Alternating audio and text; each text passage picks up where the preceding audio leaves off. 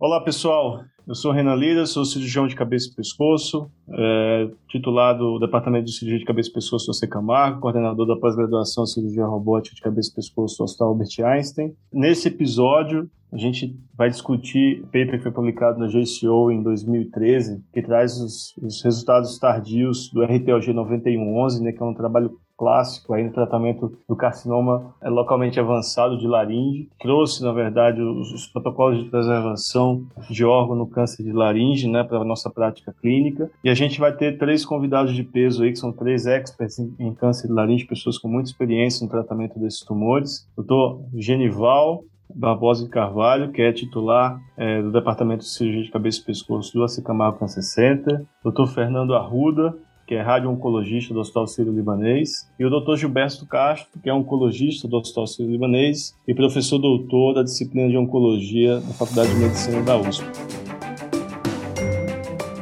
Os melhores papers publicados, interpretados a fundo por um time de especialistas em oncologia. Seja muito bem-vindo a mais um episódio do Clinical Papers Podcast.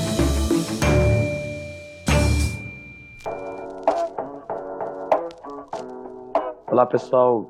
Obrigado, Renato. Então, assim, é, é, um contexto histórico, né? Nos anos 90 até os anos 90, o padrão para os tumores avançados, pacientes portadores de tumores avançados de laringe, era laringectomia total. Até que o estudo do VA, publicado em 91, mostrou que, para um subgrupo de, específico de pacientes, você tem uma estratégia que seria a quimioindução seguida de rádio dos respondedores, que pode preservar a laringe em até 64% dos pacientes. E isso foi o standard até que 2001, esse, o estudo RTOG 9111, ele deu um passo à frente dentre as estratégias de preservação não cirúrgica, qual seria a mais eficiente. E aí os autores vão discutir entre fazer rádio concomitante a químio, ou rádio isolada, ou químio de indução seguida de rádio respondedores, tentando identificar aquela estratégia que mantém a preservação da laringe, mas tem ganho de sobrevida. Esse é o cenário de 9111, e aí o que a gente vai discutir hoje é a atualização de 10 anos anos, o que aconteceu com esses pacientes após 10 anos do estudo. E é um estudo muito interessante porque ele tem uns achados que não foi inicialmente planejados, mas eles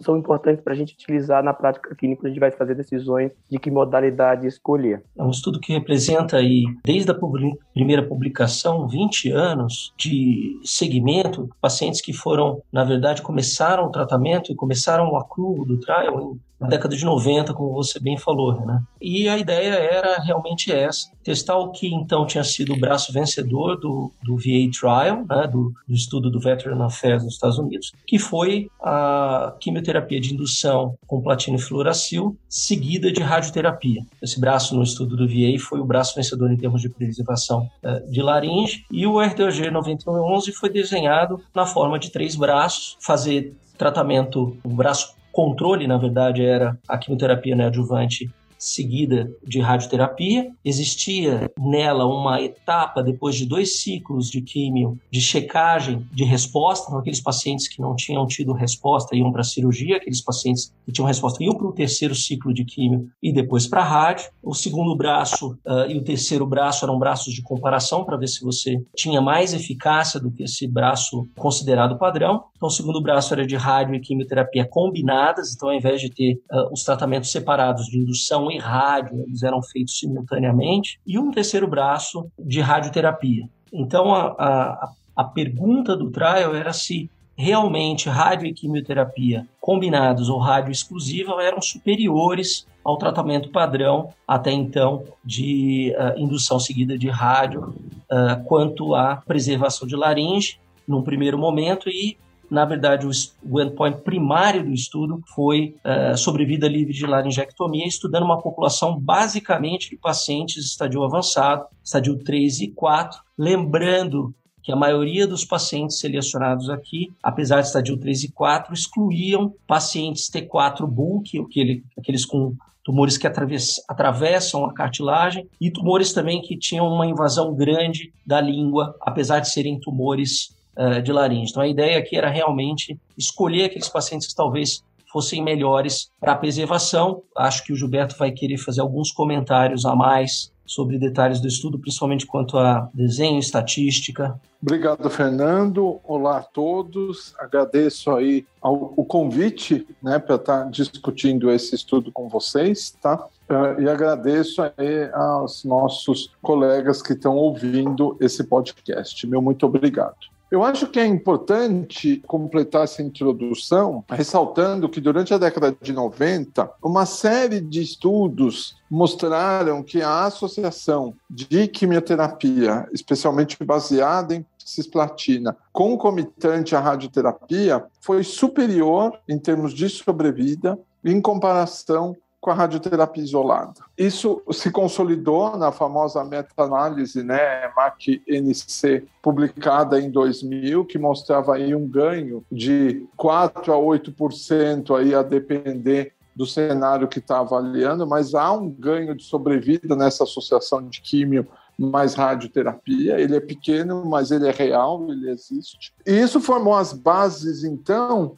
de usar essa combinação de radioquimioterapia concomitante no uh, carcinoma de células escamosas da laringe em pacientes candidatos aí à laringectomia. Esse estudo ele foi desenhado aí no fim da década de 90, quando ele começou a inclusão dos pacientes, e os resultados foram inicialmente reportados pela doutora Aline Forrastier na sessão plenária da ASCO de 2001 e uh, alguns meses depois publicado no New England. Quando esse estudo foi desenhado, Renan, eles consideraram que o interessante seria ter o valor basal de sobrevida livre de laringectomia, o número 65%, que é aproximadamente o 64% observado de preservação de laringe lá no trial do VA. E eles queriam aí observar um incremento de 15% em termos de sobrevida livre de laringectomia em dois anos.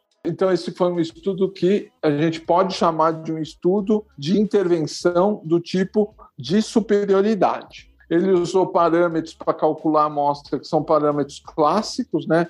Um erro alfa de 5%, um erro beta de 20%, e com esse objetivo de demonstrar essa superioridade eram necessários 547 pacientes incluídos, sendo que ele, com esse número, ele podia aí ter uns 10% de perda dessa amostra. E essa análise que, tá, que foi, então, publicada no JCO aí em 2013, ela é uma análise exploratória aí para ver a sobrevida desses pacientes, quem estava vivo em 5 e em 10 anos. Eu, eu vou querer aqui voltar então para o Genival para ele falar para a gente quem é que são esses pacientes que entraram no estudo e que eu ah, particularmente tenho que concordar com ele que até durante a década de 90 o tratamento dele seria a laringectomia total os melhores papers publicados interpretados a fundo por um time de especialistas em oncologia. Bom, Gilberto, uma coisa que chama bem atenção nesse estudo é quando a publicação do VA saiu, lá estava claro que dos pacientes que tinham é, persistência ou recidiva do tumor na laringe, 44% deles eram tumores T4. E isso o Fernando chamou muito bem a atenção, né? Aqui o T4 que entra, enquanto que no estudo lá do VA eram 51 aproximadamente em 332, aqui é um número muito pequeno, não chega a 10% da amostra, e lá no, estudo inicial era do, do VA publicado em 91, era 25%. Então os autores já eram sabedores que o tumor, o paciente portador de tumor estádio, é, um tumor T4A, ele não é um bom candidato. Então no estudo do VA eram 25% da amostra, aqui é mais ou menos 10%. É um paciente muito bem selecionado. E eles é, criaram até um conceito né, de um tumor T4 de baixo volume, que não é muito claro isso no, no TNM, mas enfim, aquele que não tem extensão grosseira através da cartilagem nem ultrapassa a invasão da base da linha por mais de um centímetro. Então, é um paciente muito bem selecionado. E uma outra questão que chama atenção epidemiologicamente são mais comuns tumores de origem glótica, né? E aí a gente vai olhar nesse estudo predomina muito os tumores de origem supraglótica, né? É, é, um tumor, basicamente, é um estudo focado em tumores T3 de origem supraglótica, estadio N0. Quase é muito poucos pacientes com tumores é, avançados no pescoço. Então é uma amostra muito bem selecionada. A prova disso que o estudo ele foi é, alocado de 92 aproximadamente até maio de 2000 e a gente está falando de 18 grandes instituições pelo mundo, é, inclusive na África e grandes hospitais e recrutando dois, três pacientes por ano. Ou seja, isso mostra muito bem que tem que estar muito atento para qual perfil de paciente você vai aplicar essa, essa escolha terapêutica, porque é um paciente que foi muito bem selecionado para esse trial. Isso é óbvio, é para procurar validar a intervenção, é para validação interna do estudo, mas quando a gente vai transpor isso para nossa vida prática, que seria a validação externa, a gente tem que saber também escolher bem esses pacientes a seleção do paciente candidato à preservação de laringe é crítica. Tanto é que esse estudo, junto com outros, levou à criação daquele conceito de disfunção faringo-laringoesofágica, né? Então, eu para mim, eu tenho que concordar com o Genival que assim, o T3 é o melhor candidato. Depois eu queria de você, Renan, e do Genival e do próprio Fernando saber o que, que eles acham da invasão mínima de cartilagem, ou seja, um T4 de pequeno volume, se dá hoje ainda para a gente falar que esse paciente é candidato a a preservação de órgão. Vou pedir para vocês comentarem depois, se a gente fizer uma boa indução com resposta. Mas, de qualquer forma, voltando à questão da seleção, a questão assim, de uma boa história, checando, se eu teve pneumonia recentemente, está engasgando, a fono vai poder ajudar a gente para checar se essa se, se, é, se, esse paciente realmente tem uma deglutição competente sem aspiração. E tem, acho que também um outro ponto importante, que é a questão da idade. Uh, normalmente a gente não vai considerar esse tratamento de preservação de órgão para pacientes acima de 70, 75 anos, 80 anos, especialmente na vigência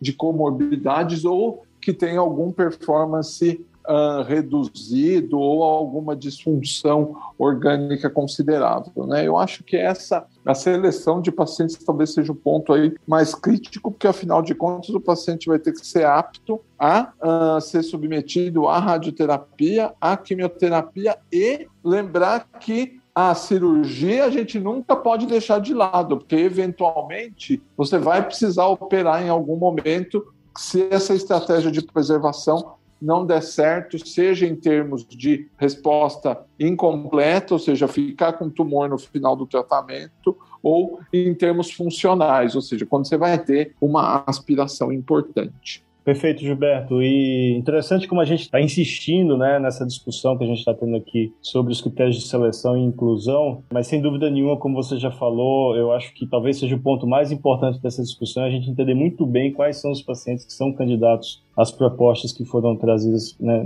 nesse estudo. Na verdade, essa seleção através do estadiamento é uma tentativa de selecionar aquele paciente que tem uma laringe funcional. Você não preserva uma laringe não funcional. Se o tumor destruiu a laringe, você não consegue preservar. E a tentativa inicial era justamente selecionar esse paciente pelo TNM, através dessas invasões de cartilagem ou invasão da própria base de língua nos tumores de supraglote. É, mas hoje em dia, essa seleção do paciente pela função laríngea é o principal, e o Gilberto lembrou bem, os trials mais modernos de preservação laríngea sem cirurgia, eles estão direcionados a ter um desfecho que é a disfunção laringoesofágica. Então, basicamente, aquele paciente que tem alguma sinal indireto ou direto de disfunção da laringe é excluído do, do estudo. Né? Então, traqueotomia pré, traqueostomia é, pré-tratamento, disfagia que requer qualquer tipo de intervenção do tipo sonda, pneumonia no ano antes do diagnóstico que é, requeriu uh, hospitalização e aquela atenção para pacientes de mais idade são critérios de, de exclusão para trás de preservação. Excelente, Fernando, excelente comentário. Os melhores papers publicados, interpretados a fundo por um time de especialistas em oncologia. Então a gente conseguiu cobrir bem essa questão da seleção, que de novo é algo que é fundamental, né, pensando na nossa prática clínica. Eu acho que agora a gente pode começar a falar um pouco, né, sobre os resultados e, e vamos tentar cobrir tudo aqui da forma mais objetiva possível. Eu já passo então para o Genival. Você quer delinear de uma forma geral os, os principais resultados que o paper trouxe, o que, o que mais chamou a atenção para você? Como o Gilberto bem falou, ela era uma análise exploratória, porque não era o desenho inicial, mas ele, ele meio que confirmou que rádio concomitante à quimioterapia é o que oferece é, a melhor taxa de controle local e a melhor taxa de prevenção laríngea. É, eu acho que essa é a grande mensagem do estudo. Mas ele trouxe um dado novo, que você bem apontou isso, que é uma coisa de quem acompanha o paciente por longo tempo, é que uma mortalidade um pouco inesperada maior nesse grupo que de alguma forma foi exposto à quimioterapia. Que como linhas gerais é isso. Ele, ele também aborda um pouco do impacto da necessidade da laringectomia ao longo da, desse segmento, se isso piorou ou não o prognóstico, e ele vai discutir em quais grupos isso foi pior ou não. O estudo, na verdade, o endpoint primário que era é, sobrevida livre de laringectomia, a conclusão final dessa segunda publicação é de que tanto a indução seguida de rádio quanto a rádio e químio combinada são os tratamentos vencedores em relação à, à radioterapia isolada. Então, se a gente lembrar que a ideia do estudo era mostrar se tinha algum braço que era melhor do que o braço padrão, que seria de indução e radioterapia, o estudo é negativo no sentido de que a radio e quimioterapia foi igual do ponto de vista de sobrevida livre de laringectomia. Esse estudo foi, ele foi publicado há 10 anos atrás, ele tinha uma mediana de segmento de 4 anos só, e agora ele é publicado depois de 10 anos, com mais de 10 anos de segmento mediano. Né? No início da publicação, o que o Genival lembrou bem, na primeira publicação, a gente tem uma vantagem da radioquímio combinada versus os outros braços com relação a controle local e preservação laríngea. E agora, com um segmento maior, a gente acaba tendo uma equivalência desses dois braços que usam químio de indução seguida de rádio ou de radioterapia e quimioterapia combinadas, basicamente equivalentes quanto a esse dado. A razão disso ter acontecido é muito difícil da gente saber ao certo. Trials longos são trials difíceis de você é, manter segmento e ver criteriosamente o que tenha acontecido. Mas a ideia é que talvez alguma coisa tenha acontecido com esses pacientes que fizeram rádio e químio e que ao longo do tempo tenham influenciado esse é, desfecho de sobrevida livre de de laringectomia. Lembrando que esse desfecho de sobrevida livre de laringectomia é um desfecho composto, né? Ele leva em conta pacientes que estão vivos e sem ter feito a cirurgia uh, radical de, de laringé. Enquanto você analise apenas a laringectomia, a preservação de laringe, você analisa apenas aqueles pacientes que fizeram ou não laringectomia, independente deles estarem uh, vivos ou não. Então, basicamente é isso. Lembrando que, por ser um trial feito, como você bem lembrou, na década de 90, é um trial que levou em conta uma radioterapia convencional, na época tratamento feito com campos paralelo opostos, suplementação de elétrons em campos posteriores, então um tipo de tratamento uh, bem antigo perto do que a gente faz hoje. Né? Existe um grande questionamento se isso pode ter levado a um maior índice de efeito colateral e basicamente é, essa diferença final aí na sobrevida livre de laringectomia tenha ocorrido por conta de mortes que tenham acontecido a mais no braço que fez uh, radioquímico combinado. É, esse desfecho composto aí, né, de a pessoa tem que estar viva e com uma laringe presente. Essa que é a sobrevida livre de laringectomia, né, foi algo que foi é, pela primeira vez utilizado justamente foi nesse estudo. E esse eu acho, Renan, que foi uma coisa bastante interessante, porque uh, o estudo do VA lá uh, no começo da década de 90, ele já tinha mostrado que não tinha diferença de mortalidade se você fazia cirurgia, a laringé, seguido ou não de rádio adjuvante, versus químio, seguido de rádio e usando a laringectomia de resgate. Então, dado que já não se demonstrou que deixar a laringe lá havia a priori nenhum benefício, nenhum malefício, perdão, ou comprometimento de sobrevida, tem esse desfecho novo aqui. Agora, de uma forma geral, e acho que esse trabalho ele mostra muito bem com as curvas, né? Que esse, eu quero, já quero eh, introduzir a questão da sobrevida que a hora que a gente pega a estimativa de sobrevida, aí ela não foi diferente do ponto de vista estatístico, seja aos 5, seja aos 10 anos, entre os braços. Então vamos pegar aqui o, o braço vencedor de sobrevida livre de laringectomia, que foi o braço do tratamento concomitante. A sobrevida em 5 anos foi de 55% e a sobrevida de 10 anos, 28%. Ou seja, em 10 anos, mais de dois terços dos pacientes já tinham falecido a quantidade de laringectomia que foi feita, a gente tem o número aqui no, no paper, né, o, o, número de pacientes total daqueles 547 que entraram, 148 acabaram fazendo laringectomia em todo esse segmento aí, sendo que a maioria dessas laringectomias, veja só, que foram 32 casos, 81,7% dos pacientes que receberam o tratamento concomitante, né, tiveram que acabar fazendo aí uma, uma laringectomia. E isso é fundamental para a gente garantir a sobrevida desses pacientes. E ele ficou fazendo análise de subgrupo e ele mostra que aquele paciente que teve que fazer por alguma razão a laringectomia, ele tem perda de sobrevida, tá?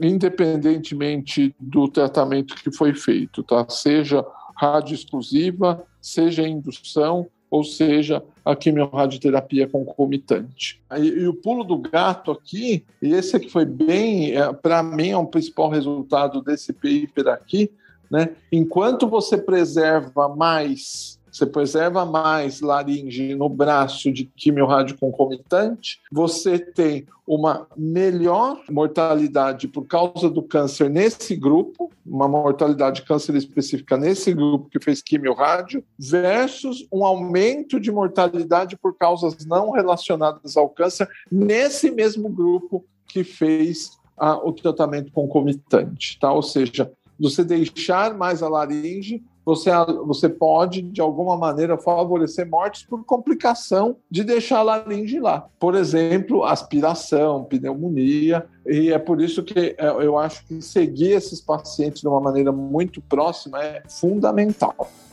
Clinical Papers Podcast. A medicina que você faz hoje pode não ser a de amanhã. Mantenha-se atualizado com o Clinical Papers Podcast. É, acho que agora a gente pode partir né, para a discussão, né, tentar entender aí as principais pontos fortes e fracos do trabalho e, obviamente, é, o impacto que ele trouxe para a nossa prática clínica. Complementando um pouco o que o Gilberto falou e chamando a atenção porque ele falou no final, a gente falou e destacou mais a questão da sobrevida livre de laringectomia, mas na verdade o Gilberto destacou no final que é importante chamar a atenção de todo mundo, é que aparentemente na análise final de sobrevida global, então estou falando de sobrevida global agora e não de sobrevida livre de laringectomia, o grupo de indução parece um pouco superior. Se a gente for olhar, olhar para os números, os números mostram em 10 anos perto de 40% de sobrevida global para o grupo de indução, uh, seguida de, de indução com químio, seguida de radioterapia, e pouco menos de 30% para o grupo que fez rádio combinada com quimioterapia. Essa diferença não foi estatisticamente significativa, mas ela tem essa tendência, o P, se não me engano, foi de 0,08, então essa tendência de melhor sobrevida global para o grupo de indução, e a impressão que a gente tem, traz de tudo que a gente falou, é que talvez a indução, embora tenha menos controle local, menos preservação de laringe no início, selecionou melhor pacientes que no longo prazo têm uma laringe funcional e que acabam tendo uma laringe funcional. Se você olhar basicamente para as causas de morte, lembrando que o que o Gilberto falou, a gente tem mais casos de mortes não relacionadas realmente ao câncer no grupo de radioterapia combinada, e a diferença absoluta no total de mortes é um, é um número de 10 mortes a mais no grupo de, de radioquimioterapia. Pode ser, 10 é muito pouco quando a gente olha a amostra geral. E a gente fica fazendo uh, suposições em cima de algo que a gente não sabe. Mas pode ser que isso tenha acontecido ao acaso. Pode ser que a gente está falando de uma doença que tem bastantes competidores para a morte do paciente. É um paciente que tem uma performance normalmente ruim, fumante, tem outras comorbidades que você pode não ter deletado, mas a impressão que a gente tem é que esses pacientes realmente podem ter tido uma função laringe diminuída e, por conta disso, por uma função laringe uh, pior, ter tido mais morte relacionada a uma laringe funcional. Então, acho que essa é uma mensagem do estudo. Talvez a indução tenha uh, uma melhor seleção de longo prazo daqueles pacientes que vão ter uma laringe funcional. E chamar atenção apenas para uma, uma questão que eu falei quanto à radioterapia. Eu acho que muito dessa disfunção tem a ver com talvez seleção de paciente, mas pode ter a ver também com morbidade de tratamento. E a gente sabe que da década que foi feito esse estudo para agora, a rádio evoluiu bastante. A gente tem é, técnicas de modulação da intensidade do feixe que são definitivamente é, melhores. Já tem estudos fase 3 mostrando que ela melhora a deglutição e performance de deglutição do paciente, diminuindo a aspiração. Então, talvez seja interessante a gente saber como isso vai funcionar ou como isso uh, seria, na verdade, nos estudos mais modernos e não com essas técnicas mais antigas. Né? A gente vê que até 24% dos pacientes que fizeram rádio concomitante a quimio, eles vão, eles descrevem que só conseguem comer alimentos moles, assim, e líquidos. E é um percentual mai, maior, né, do que quem fez só rádio e quem fez indução seguida de rádio. Então, talvez, que é isso que, que eu queria que o Fernando comentasse, a concomitância ela talvez potencialize muito o efeito deletério sobre a laringe. E isso faz com que esses pacientes evoluam com mais distúrbios de deglutição e provavelmente essa também seja, é, a broncoaspiração também seja uma das causas de morte a longo prazo. Enquanto que quando você faz a indução, talvez você, por selecionar melhor, chega um paciente com menor volume de doença, eventualmente isso ajuda que o, o, o efeito do tratamento sobre o órgão seja menos deletério a longo prazo. Então, de fato, a concomitância ela deixa uma laringe que não tem uma função muito boa. E muitas vezes, para quem trabalha com reabilitação, é também um grande desafio você conseguir reabilitar esses pacientes que fizeram a concomitância. Então, é, o órgão está lá, está preservado, mas ele também sofre de algumas disfunções. Mantenha-se atualizado com o Clinical Papers Podcast se a gente tentar transpor já essa discussão para a prática diária, é, eu vejo hoje em dia que para alguns pacientes onde a gente precisa fazer a preservação de laringe, a gente primeiro tem que levar para o board multidisciplinar, não dá para tratar esse paciente sem discussão no board. Número dois, a tendência, eu acho, é sempre considerar uma indução e hoje em dia depois que esse estudo saiu, existiram umas outras propostas de quimioterapia de indução que incorporavam três drogas, docetaxel, platina e fluoracil versus platina e fluoracil e docetaxel, platina e fluoracil tem mais, mais resposta, você aumenta a taxa de resposta em cabeça e pescoço aí de 60 para quase 80%. Então, dado que você tem uma melhor resposta com essa quimioterapia, essa poliquimioterapia com três agentes. É esse o esquema de indução, se ela for utilizada, que a gente considera. E,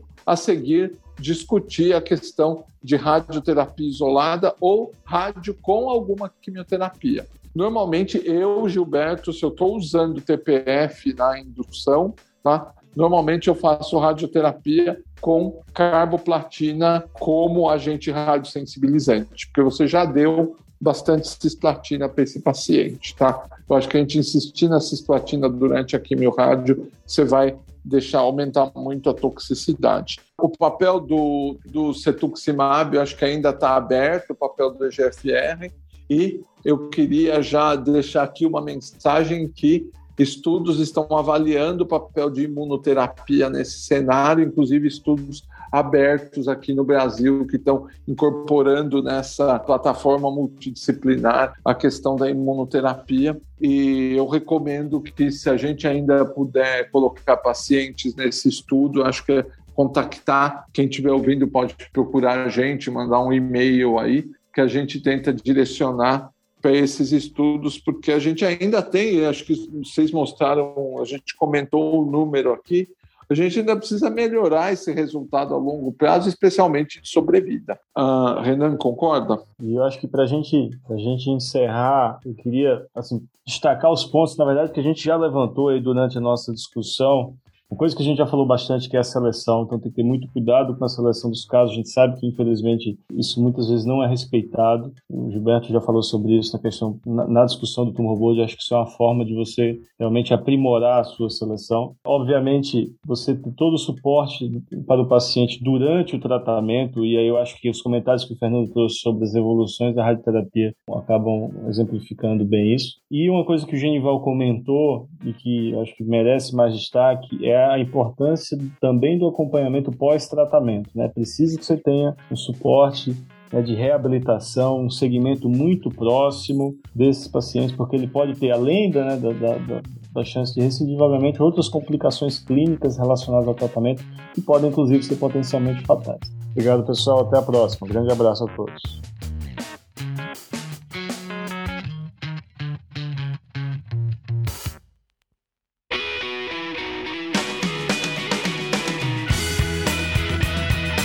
Você ouviu Clinical Papers Podcast. A medicina que você faz hoje pode não ser a de amanhã. Mantenha-se atualizado com o Clinical Papers Podcast.